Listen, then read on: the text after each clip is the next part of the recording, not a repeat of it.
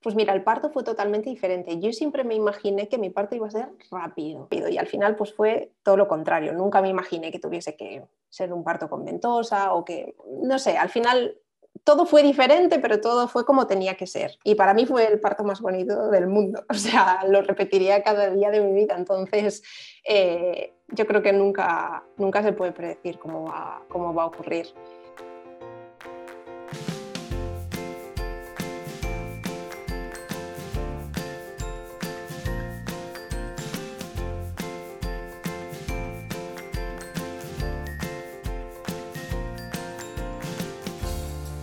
Bienvenida, esto es Planeta Parto, el podcast en el que hablo con mujeres sobre sus relatos de parto y la manera única en la que dieron a luz a sus bebés. Aquí vas a descubrir un mundo de relatos positivos y empoderadores sobre el parto. Yo soy tu anfitriona, Isabel Anthony, mamá de tres niños y activista a favor del parto respetado. Acompáñame cada semana y escucha relatos emocionantes, conmovedores e informativos que te ayudarán a conocer y vivir el parto de otra manera.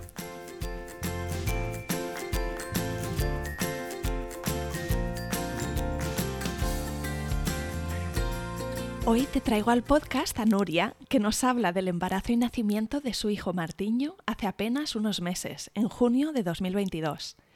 Nuria nos cuenta que antes de este embarazo tuvo un embarazo ectópico y un aborto espontáneo en una fase muy temprana, y que no le causó mayor complicación, excepto la necesidad de hacer bastante seguimiento durante varias semanas. En su segundo embarazo no tuvo grandes sobresaltos. El parto de Nuria comenzó con la rotura de bolsa. El parto activo tardó un poco en arrancar, pero una vez estaba en marcha pasó de 2 a 8 centímetros súper rápido. Pidió la epidural, tuvo un expulsivo bastante largo y acabó siendo un parto instrumentalizado con ventosa y episiotomía. Aun con todo, Nuria lo vivió de manera súper positiva y nos cuenta que tuvo una muy buena recuperación. Gracias Nuria por compartir tu experiencia conmigo. Empezamos. Bienvenida Nuria y mil gracias por venir al podcast Planeta Parto. Gracias a ti. Tengo muchas ganas de escuchar tu relato. Si te parece, antes de entrar en la historia, cuéntame un poquito sobre ti, dónde vives, de dónde eres, eh, a qué te dedicas y cuántos sois en tu familia.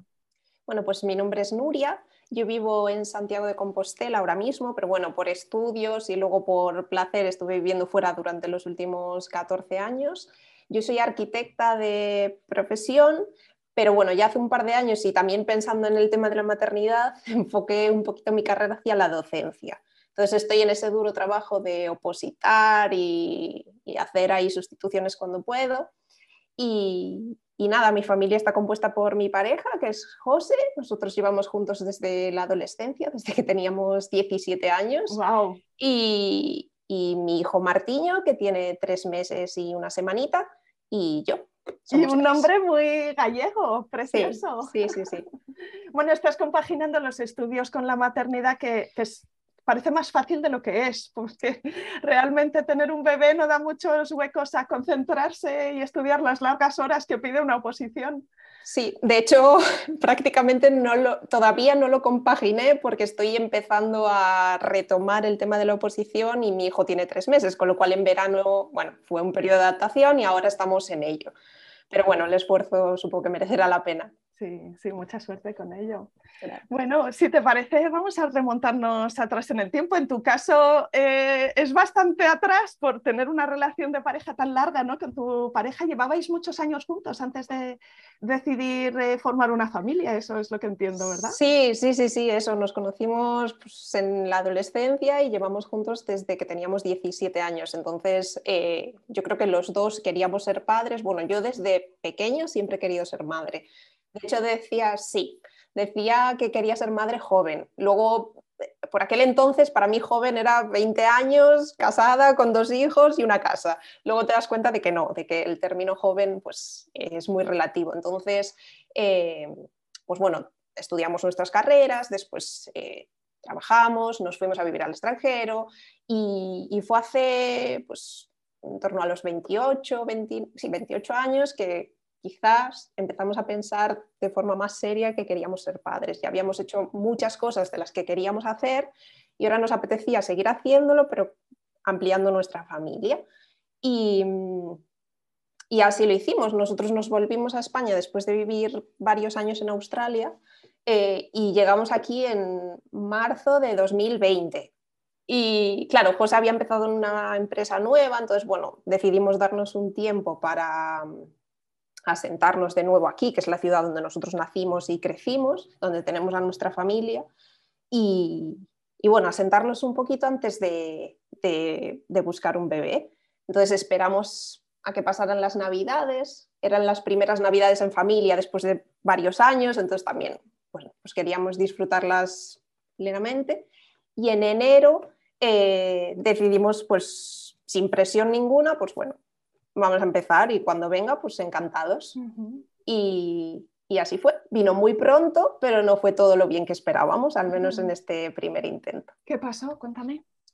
Pues nada, eso, en enero empezamos a intentarlo sin ningún tipo de presión. Yo por aquel entonces no, no seguía, digamos, mis ciclos, nada. O sea, yo siempre había tenido ciclos muy regulares, pero tampoco no utilizaba aplicaciones para ver qué días eran más fértiles, qué días menos, sin más. Y, nada, el paso febrero, pues en marzo eh, me falta la menstruación. Y claro, no teníamos presión, pero a la vez teníamos muchísima ilusión. Entonces yo el primer día que me falta la regla ya quería hacerme un test. José era un poco, mi pareja es un poco más prudente y era como, bueno, espera, porque es muy pronto. Siempre, no sé, habíamos escuchado pues, que la gente suele tardar mucho y solamente habían pasado dos meses, pero yo, da igual, teníamos que hacerlo y lo hacíamos ya. Y así lo hicimos. Nos hicimos un test y dio positivo, pero la línea era muy flojita. Claro, yo era el primer test de embarazo que me hacían toda mi vida. Pero yo empecé a leer en internet y en todos lados ponía, aunque la línea sea muy clarita, si se ve es que es positivo. Y, nada, evidentemente fue una ilusión enorme, o sea, no nos lo esperábamos tan pronto y, nada, nos quedamos como, bueno, ¿y ahora qué? Entonces, yo no, yo no, conocía nada acerca del embarazo, o sea, no conocía los protocolos que hay en la sanidad, o sea, la seguridad social, no, no conocía nada, la sanidad pública ni nada. Y, entonces llamé a mi médico de cabecera, pedí una cita, dije, mira, me hizo un test y me dio positivo. Y me dijo, bueno, aún es pronto, eso, en la sanidad pública hasta la semana 12 no se hace la primera eco. Y yo decía, ¿cómo? Sí, en ese primer trimestre estamos a veces un poco abandonadas, ¿no? Porque, porque, sobre todo si lo descubres muy pronto, pasan muchas semanas hasta tener ese encuentro. Total. Eh, claro, yo dije, esto no puede ser. Pero bueno, si es así, pues es así. Eh, pero claro, la, ilusión y las ganas de saber qué había ahí dentro nos podían. Entonces decidimos ir a una visita a una ginecóloga privada. Cuando llegamos allí, claro, habían pasado, pues yo no sabía ni que se contaba desde la fecha, o sea, no sabía que tenía en cuenta la fecha de la última regla. Yo pensaba que era, no sé, era, estaba perdida totalmente. Entonces, desde la última regla habían pasado ocho semanas, siete, ocho semanas, o sea, no, no mucho. Entonces cuando me vio dijo, Nuria, es muy pronto. Eh, porque yo pedí la cita por internet, ni siquiera llame ni nada. Entonces me presenté allí y fue como, vale, ¿por qué vienes? Digo, pues por esto, porque di positivo, me preguntó fecha de la última regla y se lo dije y dijo, es que es muy pronto, bueno, ya que estás aquí, vamos a hacer una eco, pero posiblemente no, no se vea nada. Y nada, hicimos la ecografía y efectivamente, pues no se veía nada, no había saco, no había embrión, no había latido, nada pero sí que se veía una pequeña sombra en una de las trompas. Entonces me dijo, a ver, el test da positivo, pero puede que sea un embarazo ectópico. Yo no conocía, vamos, no sabía lo que era, no sabía lo que significaba. Luego me di cuenta de que es más común de lo que creemos, pero la gente, bueno, no lo sueles contar o no, no es un tema que se conozca tanto. Y nada, decidieron hacerme una analítica de sangre para ver la hormona del embarazo y efectivamente, pues era un positivo, pero los niveles eran más bajos de lo que correspondía para esa semana. Y además en la eco no se veía nada, con lo cual muy probablemente fuese un embarazo ectópico. Y nada, me dijo, bueno, vamos a esperar, vente en un par de semanas y vemos a ver qué pasa. Bueno, no, perdón, hicimos varias analíticas. Es verdad, hicimos varias analíticas. Los niveles de la hormona iban creciendo, pero muy poquito, no tanto como se esperaba. Entonces me dijo, nada, vente en un par de semanas y lo vemos. Y nada, a los cuatro o cinco días de visitar a esta gine, pues fui al baño y, y sangré. Y, y, claro, bueno, yo pues buscas en internet y lo normal es que fuese un aborto espontáneo. Entonces, nada, decidimos ir por urgencias, eh, me miraron, dijeron que sí, que parecía un aborto espontáneo, pero bueno, hicimos varias analíticas y al final, pues efectivamente, los niveles de la hormona bajaron y, el embarazo pues no, no siguió. Sí, para las mamás que nos escuchan y que, no, y que no lo han oído esto del embarazo ectópico, pues esto es un embrión que se implanta antes de lo debido, ¿no? No, llega a viajar hasta el útero y encontrarse con la pared uterina, sino que se implanta en, una, en la pared de, la trompa. Y de hecho, en algunas circunstancias es, es, incluso peligroso, ¿no? Porque básicamente crece y puede explotar la trompa, ¿no? romperse y, tener, y tener un sangrado interno que no nos damos cuenta porque eh, no, necesariamente duele en exceso. En tu caso no llegó a ser una complicación. No, Sí, sí, efectivamente. Yo esto, ya te digo, no lo conocía. Luego hablando, porque yo sí que es algo que cuento de forma totalmente natural, me di cuenta de que es bastante más frecuente de lo que creemos y a muchas chicas le pasa. En mi caso, yo creo que si no hubiese tenido esa prisa de ir al hospital, o sea, de ir a la ginecóloga privada, quizás ni me hubiese enterado. Es decir, porque al final, pues diría, bueno, se retrasó la regla cuatro o cinco días y ya. Eh, por suerte, no me tuvieron que intervenir de ninguna manera. Sí que es cierto que aquí me sentí un poco, que a veces también cuento esto porque no está mal pedir varias opiniones. En un primer momento, porque yo cuando sangré fuimos a urgencias, entonces allí me vieron una gine y tal y cual, y en un primer momento me dijeron que era necesario administrar una medicación. No me explicaron las cosas muy claras, pero yo no me fiaba del todo. Entonces dije, bueno, pues ahora mismo no lo voy a hacer, me llevo el informe y, y lo hablo con mi pareja y lo consulto. Al final visité a otro ginecólogo también en la sanidad pública y lo que decidimos hacer fue hacer unos análisis de sangre para ir controlando la, hormona del embarazo, hasta que nada, bajó a sus niveles, bueno, basales, supongo, y, listo. Al final no, fue necesario intervenir de ninguna manera, simplemente eso. Analíticas cada dos días durante bastante tiempo, un mes y medio más o menos, pero para mí mereció la pena. ¿Y, cómo te sentías emocionalmente tu pareja y tú? Eh, claro, tenías mucha ilusión, era un embarazo buscado. ¿Y cuál fue el efecto de esta pérdida? Pues eh, yo creo que lo afrontamos de forma muy positiva. Es cierto que, claro, nosotros nunca llegamos a ver eh, nada en la eco. Para mí vale, me dijeron que sí, se había producido la fecundación, pero nunca llegamos a escuchar latido, nunca llegamos a ver nada en esa ecografía. Entonces, eh, lógicamente fue un disgusto. Además, nosotros no se lo habíamos contado a nadie y cuando pasó esto sí que decidimos compartirlo con nuestros padres, porque al final, no sé, bueno, necesitábamos contárselo a, alguien, ¿no?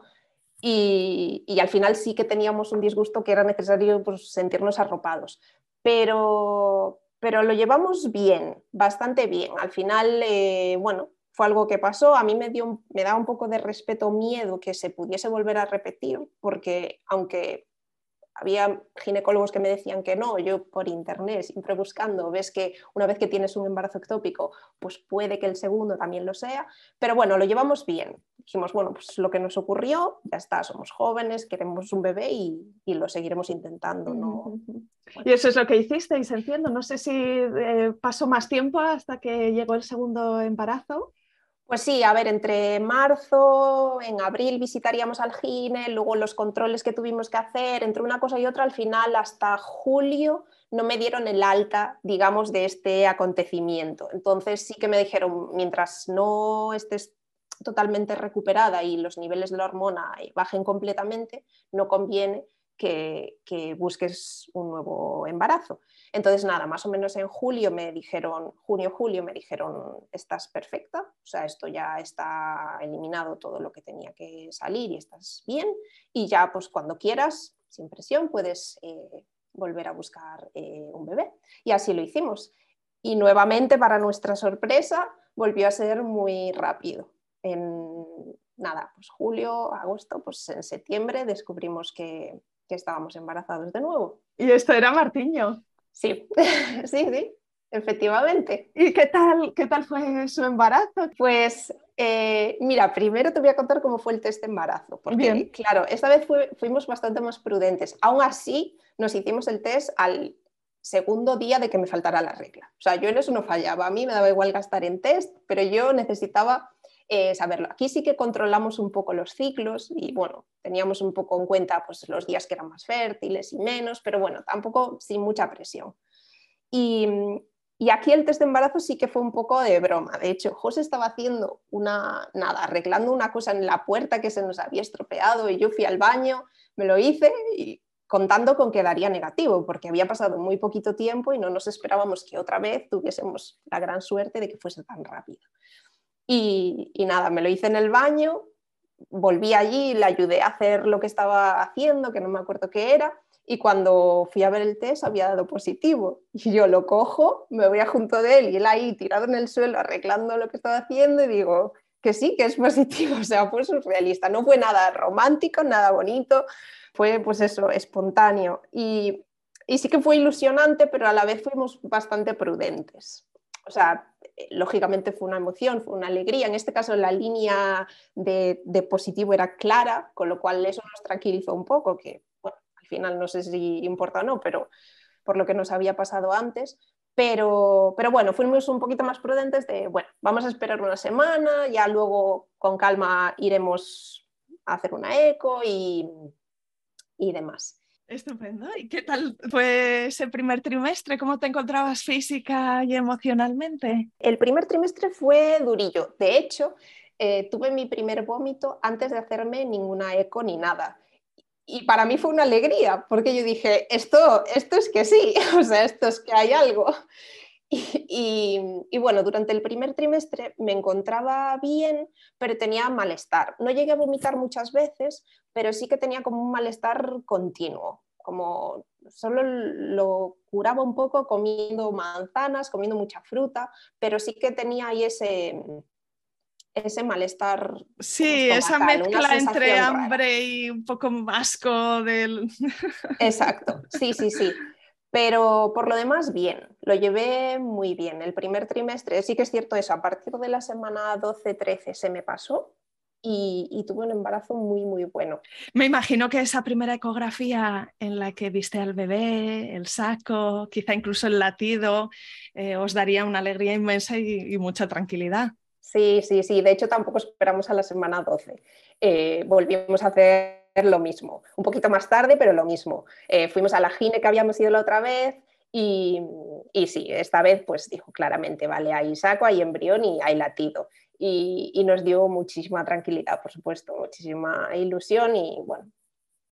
¿Y tuviste algún susto en el resto del embarazo, alguna visita a urgencias o alguna cosa que te causara un poco de incertidumbre? Eh, no, sí que durante, bueno, en una de las visitas, no recuerdo cuándo fue, a lo mejor en la semana, más hacia el final del embarazo, sí que me dijeron que parecía que tenía mucho líquido amniótico, que esto a priori no era un problema, pero bueno, luego parece ser que podría desencadenar en un parto prematuro, etc. Pero nada, me lo dijeron en una de las ecos que hice en esta gine privada y, y nada, la siguiente que fue a las dos, tres semanas, no me acuerdo, y me dijo, nada, está perfecto. O sea que tampoco, me dijo, no te preocupes, parece que hay un poquito de más, pero luego en la siguiente me dijo que estaba perfecto, o sea que no hubo ningún susto, nada raro, todo el embarazo fue normal y, muy, muy bien, la verdad.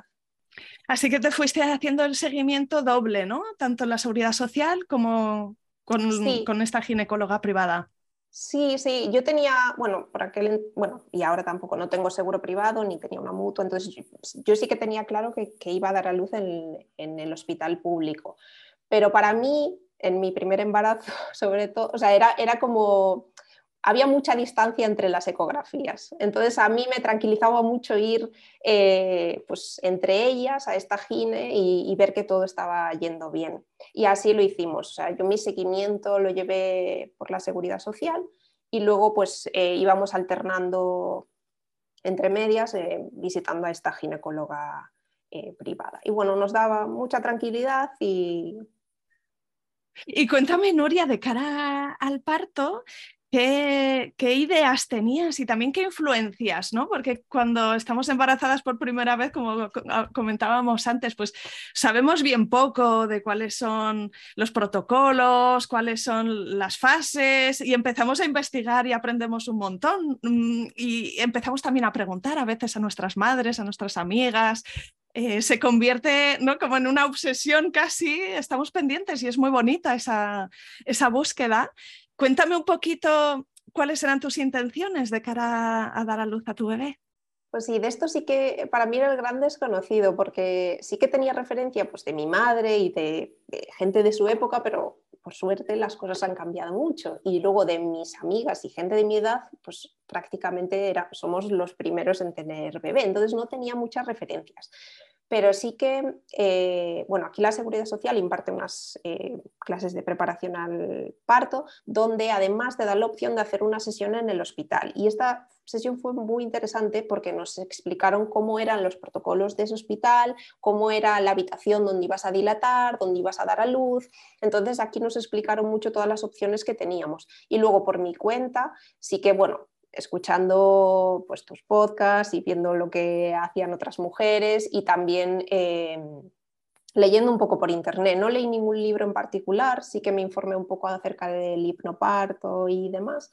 Y estuve varias veces a punto de comprar pues, este libro tan conocido, pero al final no, no lo hice. Sí que leía pues eso, eh, en Instagram, seguía varias matronas y, y en YouTube también, pero nada, nada en particular.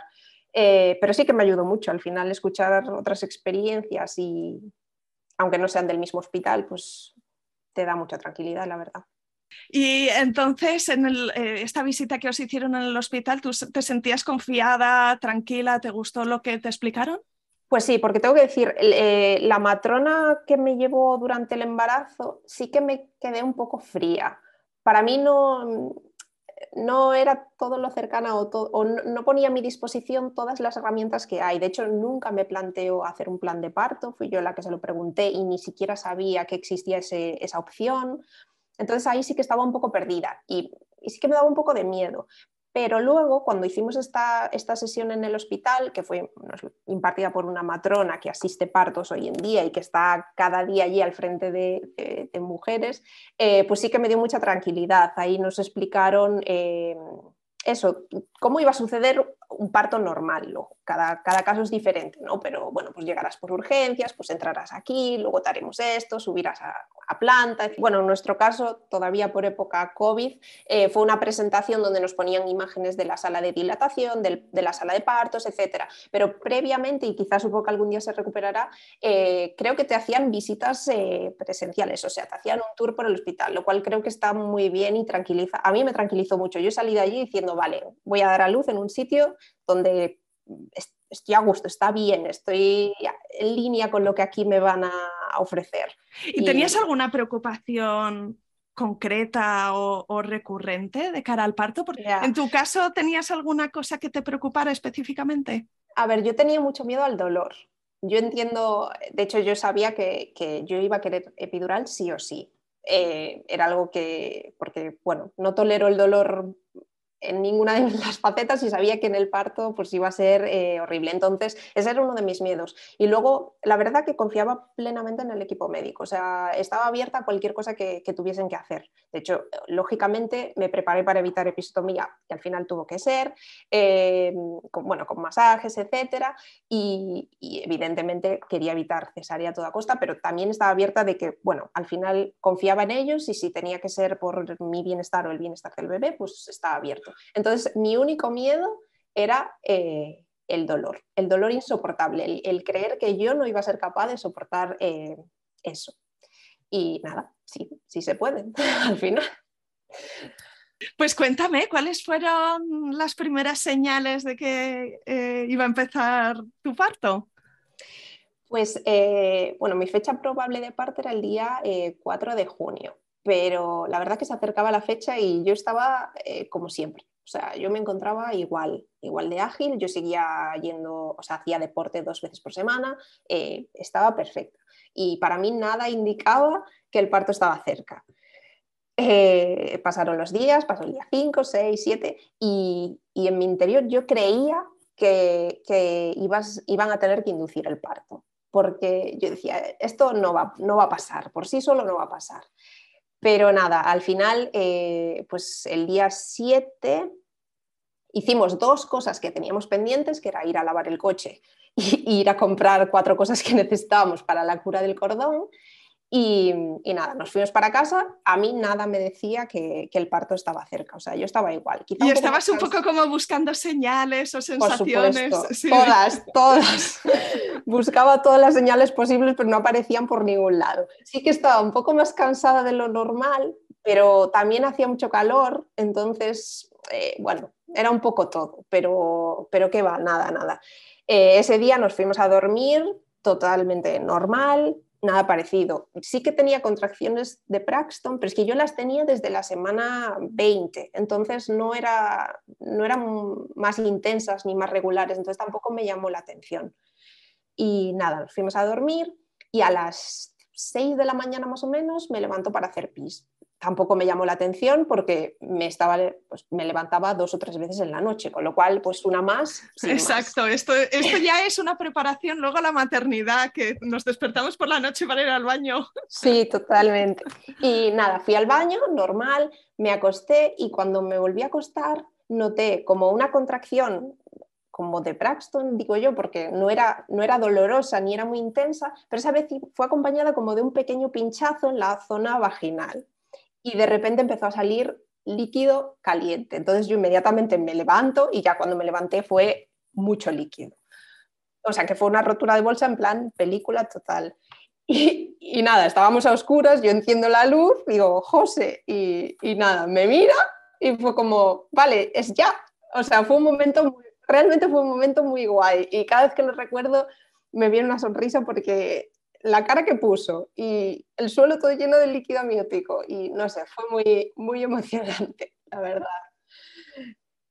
Y claro, todavía no tenías contracciones, así que supongo que te lo tomarías con calma, ¿no? Inicialmente. No toda la calma que me gustaría, o sea, sí, sí estuvimos tranquilos, de hecho, pues eso, José, bueno, mi pareja arregló, pues eh, limpió la casa, cambió la cama, etcétera, etcétera, mientras yo me duchaba, pero sí que es cierto que yo tenía pensado estar en casa más tiempo y al final cuando llegó ese momento dije, no, quiero ir al hospital. Nosotros vivimos al lado, o sea, estamos a tres minutos andando. Y mi idea inicial era, bueno, si me pasa esto, voy a estar en casa tranquilamente hasta que tenga contracciones regulares o dolorosas.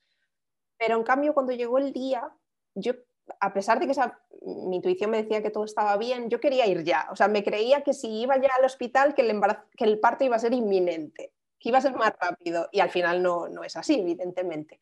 De hecho, más bien a veces todo lo contrario. Pero bueno, nada, decidimos, sin prisa pero sin pausa, pues eh, prepararnos e ir al hospital. Y así fue. Nada, llegamos pues sobre las 8, 8 y media de la mañana al hospital y, y me miraron, me hicieron el primer tacto y me dijeron, nada, eh, no estás dilatada, ni siquiera tienes el cuello del útero borrado, con lo cual esto va para largo. Pero claro, como llegas con la bolsa rota, pues el protocolo en este hospital, me imagino que la mayoría es que te quedas ingresada. Entonces me dijeron, eh, nada, pasarás a planta y tranquilamente. Eh, intenta caminar, intenta mantenerte activa, me dieron una pelota de pilates, y poco a poco pues ya vamos haciendo visitas y si notas algo también nos llamas. Entonces nada, nos pasamos todo el día pues desde las 10 de la mañana que nos fuimos para la habitación, eh, pues eso, caminando, eh, paseando, hablando, riendo, llorando, un poco de todo. Y yo me encontraba genial, yo no tenía nada, no tenía dolores, no tenía nada, yo me creía que eso, ese iba a ser mi parto. Y, nada, de vez en cuando, pues yo creo que por la tarde ya, bueno, me trajeron comida y, demás. Y por la tarde, eh, pues pasaron los gines o me bajaron a, a, paritorios, no me acuerdo. Y nada, me hicieron otro tacto y me dijeron, nada, un centímetro, dos. O sea, todavía tienes para rato. Luego, pasadas 12 horas, pues sobre las 6 de la tarde así, me pusieron antibiótico, porque ya el protocolo en este hospital era que a las 12 horas de romper la bolsa te ponían antibiótico para evitar infecciones. Y, y ya está. Yo cuando me pusieron la vía, que yo nunca había estado ingresada en un hospital, era mi primera vez en todo, en parto y en, casi todo. Cuando me pusieron la vía fue muy doloroso y dije, esto va a ser lo peor del parto. No, al final no. De hecho, le mandé una foto a mi madre y digo, si superé esto, y mi madre, ay, no sabes lo que te espera. Y, y, nada, estuvimos así hasta las 8 o 9 de la noche. Eh, hasta entonces mm, tenía contracciones, pero no eran nada dolorosas. Y a las 8 o 9 de la noche sí que empezaron a ser un poquito molestas, pero vamos, de, molestas de que yo estaba caminando por los pasillos y cuando me daba la contracción pues me apoyaba un poquito, me agachaba, respiraba y seguía caminando. No, tenía mucho dolor. Y, así estuvimos eh, varias horas. Eh, y después sobre las 12 11, 12 de la noche sí que empezaron a, empezaba a tener contracciones muy dolorosas y muy seguidas. Notaste un cambio en ese momento, sí. Sí, no recuerdo exactamente cuándo fue, sí que recuerdo cuando estaba cenando, me dolían un poquito, pero no mucho. Y luego yo creo que cuando ya se fue el sol y empezó a anochecer, empezaron a ser mucho más intensas y de hecho eran tan intensas, al final tenía contracciones que duraban un minuto y entre ellas pues 30 segundos, 40 segundos, o sea, tenía muy poquito mm, tiempo de... Estaba en marcha. Sí, mm. creíamos que estaba. Pero bueno, nada, entonces ahí me volvieron a ver, me hicieron un tacto y me dijeron, es que todavía estás de 2-3 centímetros y no te podemos poner la epidural hasta que estés de 4. Claro, a mí ya me dolía, pero si la epidural no se podía poner, pues teníamos que esperar. Entonces me dijeron, sube de nuevo a la habitación, intenta, pues eso, eh, aplicar calor, darte una ducha, seguir en movimiento y en un, en un rato, en unas horas, pues te volvemos a ver. Y ahí, esto era sobre la una de la madrugada, más o menos. Subimos a la habitación, me di una ducha, ahí sí que me calmó un poquito el dolor. Pero al salir de la ducha, eso fue muy intenso, muy, muy intensos. Ahí las contracciones sí que eran muy dolorosas y muy seguidas. De hecho, José cronometraba, mi pareja cronometraba el espacio entre contracciones y yo decía, por favor, no, que no, que no venga ya, que no venga ya. Y, y sí. Pero ¿qué pasa? Había pasado muy poco tiempo desde que me habían hecho el tacto y me dijeron que estaba de 2-3 centímetros. Entonces yo decía, creo que tengo que, que aguantar más. Porque si no, el problema para mí era estar en la camilla. Claro, si quería que me, hiciesen otro tacto, al menos en este hospital, tenían que bajarme desde la planta que estaba yo, que era la segunda, hasta la menos dos, que es donde se producen los partos. Y para mí estar en la camilla era lo peor, en la cama era lo peor, porque ahí si me venía una contracción yo no podía moverme, entonces me retorcía sobre mí misma, movía las piernas como podía, pero ahí el dolor sí que era insoportable. Sin embargo, si estaba en la pelota de pilates o estaba de pie, podía ponerme en posiciones que me ayudaban más. Entonces intentaba aguantar, pero nada, pasó media hora y yo dije, a mí esto me duele mucho, yo creo que esto va muy rápido y que, que es ya. Y decidimos decir, mira, yo, yo acabo de estar abajo y me dijeron que estaba de 3 centímetros, pero es que esto es insoportable y yo creo que ya, ya puedo ir otra vez. Y nada, bajamos de nuevo, me hacen un tacto y me dicen, sí, sí, es que ya estás de 8 centímetros. Y yo dije, esto en, un, en, un, intervalo de media hora, 40 minutos. Y en verdad fue una alegría porque sabía que ya me podrían poner la epidural. También un poco de vértigo quizás. Sí, de decir, ya casi, ya casi está. Entonces nada, no dudé en ningún momento, yo sí que tenía claro que quería epidural, me dijeron, vale, estás de 7-8 centímetros, si quieres te la podemos poner. Dije, pues sí, me la pusieron. Entonces la anestesista estaba en la habitación de al lado, en cuanto acabó, vino y me la puso.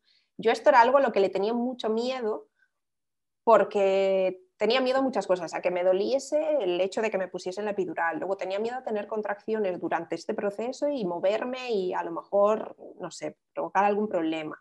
Pero nada, tengo que decir, para todas las que me escuchen y, estén, y tengan miedo igual que yo, no me dolió nada y sí que tuve contracciones, pero me sorprendí a mí misma, el cuerpo sabio y yo sabía que no podía moverme y no me moví. Tuve a lo mejor dos contracciones, dos, tres contracciones. Lo que hice fue agarrar a la matrona le apreté los brazos como si no hubiese mañana y, aguanté perfectamente y, sin problema. Al final creo que los conscientes más sabio de lo que creemos y sabía que no podía moverme y no me moví. Y, ¿Y te hizo efecto? Bueno, esa es la historia. De primera sí, en un primer momento sí. Eh, de hecho, pude descansar un poco, que esto era algo que en su momento no hice durante el día. Yo estuve muy activa, o sea, no, no descansé nada y ahora pienso, si volviese atrás sí que lo hubiese hecho, porque luego el parto fue largo y, quizá lo hubiese agradecido. Eh, pero en el primer momento sí, me hizo efecto, pude dormir a lo mejor pues, 40 mm, minutos o una hora más o menos y pasado ese tiempo volvieron a hacerme un tacto y me dijeron, ya estás, dilatación completa, puedes eh, empezar a empujar. Lo que pasa es que yo no sentía nada, yo no tenía sensación de empujo, no tenía lógicamente no tenía dolor, sí que podía mover las piernas, que esto era algo que a mí me sorprendió, yo pensé que no iba a poder y sí, pero luego lo que era la, barriga, la zona vaginal, o sea, yo ahí no sentía nada. Entonces, pero bueno, como me dijeron, vale, puedes eh, empezar a empujar y estaba monitorizado en todo momento, pues cuando venía la contracción yo empujaba como podía. Pero no era suficiente porque yo no sentía nada, o sea, no, tenía sensación de, de pujo, entonces por, más fuerza que hacía, pues no era efectiva. Entonces me dijeron, vale, te tenemos que bajar un poquito la epidural para que no tengas dolor, pero sientas cuando, si estás empujando o no. Y nada, me tuvieron que bajar la epidural tanto que yo sentía todo. Eh, los dolores volvieron. De hecho, a mí las contracciones, creo que no a todo el mundo, a mí me dieron mucho en la zona lumbar o sea, no me dolía tanto, no me dolía la barriga, me dolía mucho la zona lumbar y los muslos, mucho. Y esa zona, em, así que me bajaron la epidural, me, empezó a doler muchísimo, igual. Sí que no sentía lo que era la, zona vaginal, no la sentía, pero en, cambio todos los dolores de la contracción los sentía igualmente. Con lo cual, bueno, me hizo efecto de aquella manera y, y nada, al final tuvimos que seguir así. Lo que hicimos era aplicar calor en la zona. Yo le pedía unas bolsas calientes y me las ponía por aquí, parecía que me calmaba un poco. Y con eso, pues bueno, íbamos haciendo. Cada vez que venía una contracción, empujábamos. Esto empezaríamos a lo mejor a las 2 de la mañana, sí, 2 de la madrugada, dos y media de la madrugada más. Pero suena como que tuviste un expulsivo larguito. Muy largo. Sí, mm. largo. Bueno, para mí muy largo. Mm, se te hizo supongo largo. Que los hay, supongo que los hay más largos y más cortos. Para mí fue eterno. Al final, eso, desde las dos y media estuvimos intentando, intentando, intentando. Yo empujaba de, con toda la fuerza que podía. Ibas cambiando un poco de posición, probando a estar del lado, un poco sí, incorporada quizás un poquito. Sí, la matrona em, me animaba mucho a cambiarme, a veces me ponía de un lado, luego de otro lado, boca arriba, también intentamos en cuatro patas, apoyándome en la pelota, pero al final estaba tan cansada que para mí la mejor postura era estar eh, tumbada boca arriba. O sea, aquello que yo me imaginaba que no, en ese momento era lo único que, que mi cuerpo aceptaba. Y y nada, ahí estuvimos toda la noche hasta el amanecer, intentando. Eh, yo no podía más. Eh, aunque daba todo de mí, había contracciones en las que necesitaba descansar y, lloraba del cansancio y del dolor y de, que sentía que no era capaz, que no, no era capaz de, de que mi hijo naciera. Y nada, ahí mi pareja y la matrona hicieron un papel fundamental. Estábamos los tres de hecho, la matrona era conocida mía y, no sé, fue un, ambiente muy guay y ella fue súper paciente, siempre animando y, tranquilizándome. Y, al amanecer, eh, cuando salió el sol, que yo esto era algo que tampoco conocía, mis contracciones se pararon. Después de toda la noche empujando y teniendo contracciones muy regulares, eh, las contracciones bajaron y a lo mejor en vez de ser cada minuto, pues eran cada dos o tres. Y me dijeron, claro, ya llevas muchas horas, eh, aunque el bebé está bien, porque estaba monitorizado en todo momento y estaba bien, eh, no puede ser que esto vaya hacia atrás. Y me tuvieron que poner oxitocina.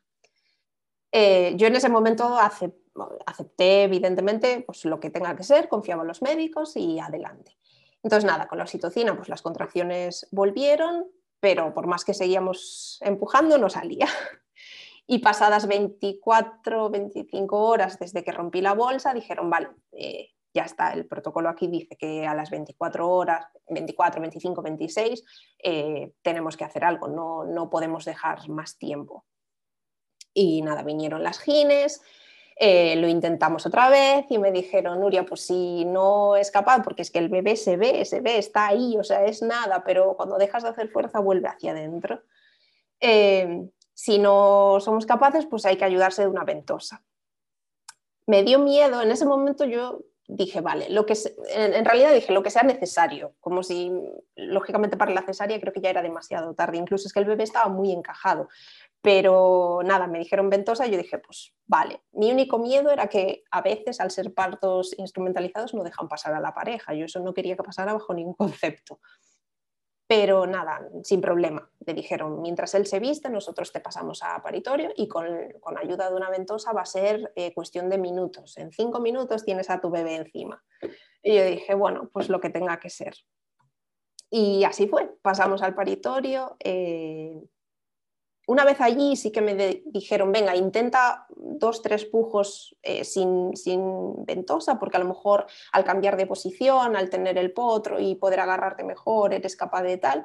Pero nada, yo estaba demasiado cansada, no, no era capaz de hacer más fuerza de la que ya había hecho.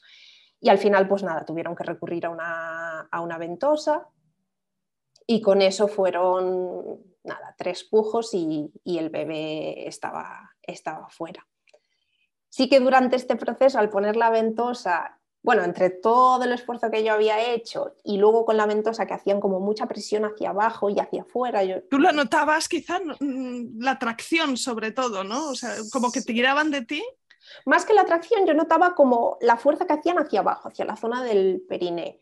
Y luego sí que tenía la imagen de la gine como con las piernas apoyadas, como haciendo muchísima fuerza. Yo, claro, en ese momento yo no pensaba. Luego mi pareja dijo, fue muy heavy. Yo, claro, yo estaba en una nube, o sea, yo sí que notaba la presión, pero ni me enteré. Entonces, con esa presión estaba teniendo como un desgarro hacia la zona del perine. Y ahí me dijeron, Nuria, lo mejor es que te hagamos una episotomía para que esto no vaya más. Yo cuando escuché la palabra episotomía empecé a llorar.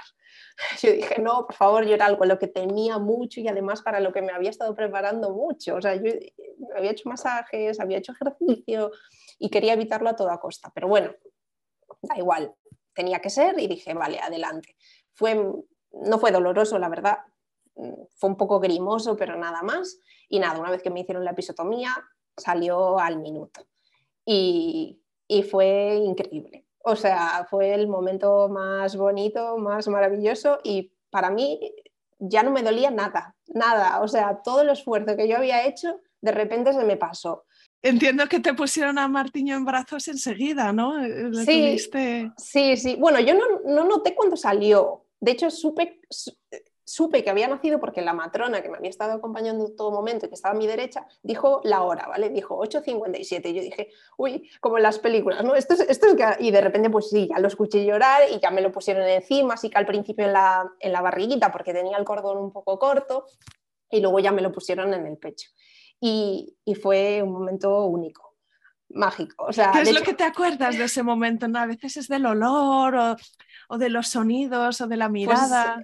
me acuerdo de poco y me da mucha pena. De hecho, eh, muchas veces le pregunto a mi chico, digo, pero qué, qué, recrea cómo fue, porque para mí de repente se nubló todo, todo lo que había a mi alrededor dejó de existir. E incluso la, eh, la cara de, de, mi pareja no, no, la recuerdo. O sea, me acuerdo de mirarlo, pero ahora mismo no la recuerdo. Yo solo veía a Martiño, de hecho, me lo luego estaba como tan pegadito a mi cuello que no era capaz de verlo, entonces yo hacía como para verle la cara y, y no sé, fue, fue increíble. Yo empecé a llorar muchísimo y y eso, de repente todo lo que pasaba a mi alrededor, a mí me estaban poniendo, eso, cosiendo y ya me daba igual. bueno, cuando salió la placenta nos la enseñaron, eso sí que lo recuerdo. Y luego como mucha gente recogiendo pues todos los desechos que se producen en un parto, el celador como esperando para llevarme, pero todo como muy nublado. Yo estaba centrada en, en él y solo veía que tenía mucho pelo y que era muy pequeño y, y poco más. O sea, la verdad es que me da pena no recordar como de forma más, más detallada ese momento, pero bueno, fue mágico. Igual ¿Te acuerdas de cuánto pesaba cuando nació? Sí, 3,400, pero era muy alto, era medía 53, entonces era bastante delgadito, pero pequeño. Para mí era pequeño, ellas decían es grande y ellos decían vaya labios tiene, no no sé, fue muy guay la verdad las gines animaron mucho y cuando nació, no sé, fue muy, muy, muy, muy emocionante. Muy bien, wow. Entonces, bueno, supongo que vieron que estabais bien los dos y os llevaron a la habitación. Sí, me, bueno, nos llevaron a una sala de recuperación donde eh, estuvimos pues tres horas más o menos, ahí ya lo puse al pecho eh, y se enganchó enseguida y, luego nos pasaron a planta. El posparto fue bastante bien, yo me recuperé rápido, de hecho ese mismo día él nació a las 9 de la mañana y ya por la, al mediodía yo ya me duché, me levantaba sin problema de la cama, sí que tenía molestias, sobre todo, yo digo, para mí era como si hubiese estado haciendo abdominales durante 12 horas seguidas, tenía como muchas agujetas en la zona de la barriga. Pero y también sería normal que estuvieses dolorida entre un expulsivo largo, instrumentalización, mm, la episiotomía, Sí, y bueno, y muchas horas sin dormir, porque al final eran como 24 horas, pero en realidad la noche anterior tampoco había dormido bien porque me levanté, me levanté varias veces, entonces sí que era como mucho cansancio, pero yo me encontraba pletórica en realidad. O sea, Exacto, esa es la palabra, sí. Tenía agujetas, pero me daba igual. A mí no me dolía, no me dolía nada. Tenía molestias al sentarme y al levantarme por los puntos, pero me daba lo mismo. O sea, realmente. Y la verdad que tuve un posparto muy bueno. Me recuperé muy rápido y, y fue todo positivo. Sí que es cierto que eh, Martiño perdió peso durante las 48 horas que estuvimos en el hospital y se tuvo que quedar ingresado en neonatos. Esto es muy duro cuando te entiendo entonces que te dieron el alta a ti y a él todavía no. Sí, sí. Eh, estaba justo en el límite, de hecho el peso 3,400 y creo que perdió eso, 340 gramos, una cosa así. O estaba en el límite del 10% que establecen como normal. Pero luego además eh, estaba un poquito deshidratado y tenía la bilirrubina un poco alta. Entonces el pediatra pues eh, dijo que necesitaba fototerapia y que lo mejor es que se quedara en neonatos. Y eso fue eh, lo más, duro del, parto y del posparto. O sea, para mí los dolores yo los volvería a pasar cada día de mi vida, pero eso no. Para mí ese era un momento que yo esperaba mucho. O sea, durante, ya antes de quedarme embarazada y durante el embarazo era como un momento que, que deseaba vivir, el momento de llegar a casa a los tres. Y al final, pues no pudo ser. De hecho, se retrasó un poquito. Sí, se retrasó un poquito, pero sí que vinimos los dos, bueno, es que estamos, eso, como estamos al lado del hospital, pues sí que vinimos a traer cosas mientras a él lo preparaban en neonatos y demás, y, y ese momento fue como, jolín, o sea, estamos los dos aquí en nuestra casa, pero ni tengo barriga ni, ni está Martiño, ¿no?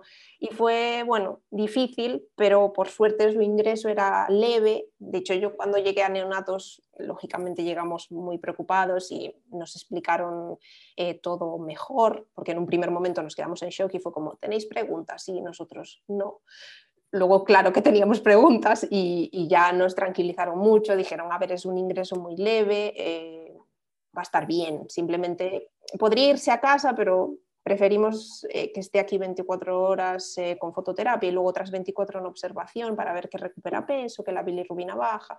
Y bueno, en realidad, aunque en el momento fue muy duro, pues yo lo agradezco, evidentemente. Todo, todo lo que esté bien para él está bien para nosotros.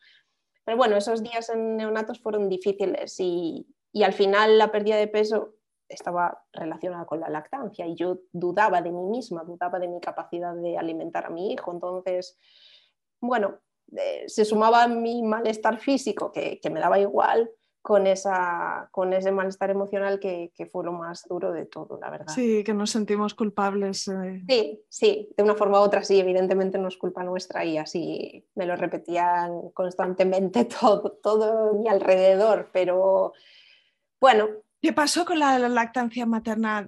O sea, claro, cuando es que todavía no ha habido subida de la leche, ¿no? Hasta tres, cuatro, cinco días, pues no sé si tenías eh, sacaleches en casa, si vas al hospital cada tres horas, si decidiste darle eh, lactancia artificial, no sé.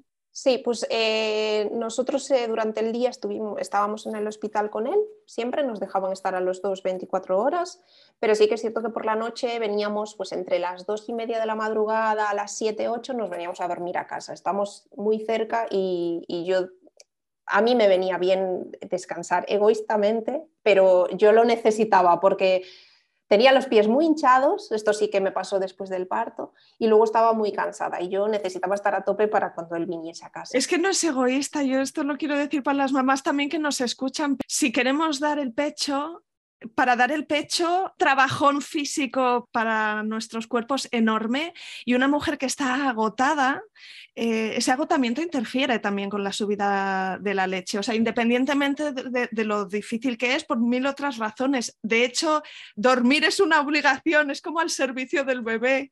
Y, es, o sea, eso es como un mínimo de cinco horas que vosotros hicisteis, pues básicamente hubo una toma que se la dieron en el hospital. Sí, lo que sí hacía en el hospital nos proporcionaron, nos proporcionó, bueno, había una, una, sala de extracción de leche donde había varios sacaleches, entonces yo allí sacaba lo que podía, era muy poco realmente. Claro, el calostro.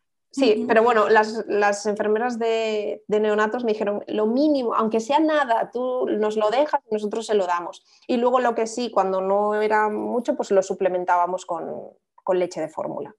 Y de hecho, cuando nos vinimos a casa, yo seguía, aunque Martiño recuperó el peso del nacimiento en esas 48 horas, eh, yo salí de allí con mucho miedo. Y al final, entonces nos vinimos a casa con una eh, lactancia mixta y, así seguimos. Y ahora tiene Tres... meses, y una semana y es un bebé grande, gordito y, y, muy, muy sano y muy feliz. Qué bien, ¿y qué es lo mejor de ser su mamá hasta el momento? ¿Qué es lo que más estás disfrutando? Pues mira, yo creo que cómo me mira. O sea, yo digo, yo creo que nadie me va a mirar en mi vida como me mira este niño. O sea, yo creo que, no sé, siente, bueno, adoración por nosotros y nosotros por él. O sea, para mí cada día es diferente y ver cómo evoluciona y cómo hace cosas que ayer no hacía y cómo se ríe y cómo llora. No sé, todo en general. Para mí está siendo una época maravillosa, mejor de lo que me la había imaginado. Siempre te, te pintan o te cuentan quizá la parte mala de ser madre y las noches sin dormir y todo eso. Pero la verdad es que en mi caso, bueno, además de que es muy bueno y duerme mucho, em, cualquier esfuerzo merece la pena. O sea, yo a mí que me encanta dormir, no me cuesta levantarme todas las veces que sean necesarias si es, si es por él. O sea, al final, para eso, para eso estamos. Así que lo estamos disfrutando mucho. Qué guay, pues enhorabuena, Noria, por esta experiencia que has vivido. ¿Cómo se compara con lo que te imaginabas antes de dar a luz? Pues mira, el parto fue totalmente diferente. Yo siempre me imaginé que mi parto iba a ser rápido y no sé por qué. De hecho, cuando llegué eh, y me vio la, matrona, me dijo, bueno, por tu cuerpo, tu forma de bueno, sí, la forma que tienes, eh, no creo que, sea un expulsivo largo, bueno, pinta bien. Eh, entonces yo me lo imaginaba rápido y al final pues fue todo lo contrario. Nunca me imaginé que tuviese que ser un parto con ventosa o que, no sé, al final todo fue diferente, pero todo fue como tenía que ser. Y para mí fue el parto más bonito del mundo. O sea, lo repetiría cada día de mi vida. Entonces, eh, bueno, al final yo creo que nunca, nunca se puede predecir cómo va, cómo va a ocurrir. Bueno, tú escuchabas este podcast cuando estabas embarazada y ahora te estarán escuchando mujeres que algunas de ellas también están esperando su primer o su siguiente bebé. Eh, no sé si hay alguna cosa que a ti te hubiese gustado escuchar o que después de tu experiencia te gustaría compartir con ellas. Nada, la verdad, yo simplemente eh, decir que, se dejen llevar, que al final el cuerpo es sabio. O sea, yo eh, hubo momentos en los que dudaba de mi capacidad de poder dar a luz de forma vaginal, eh, dudaba de la capacidad de poder dar pecho y que al final eh, que podemos con todo. Yo después de, después de esto yo siento que puedo con todo en mi vida, o sea, todo lo que se presente eh, creo que somos capaces de hacerlo, entonces que confíen en ellas mismas y que, y que si van a dar a luz va a ser el día más importante y más bonito de su vida. Y si, y si son mamás, pues lo mismo. Qué bien, Nuria, pues mil millones de gracias por compartir tu relato conmigo. Gracias a ti, muchas gracias a ti.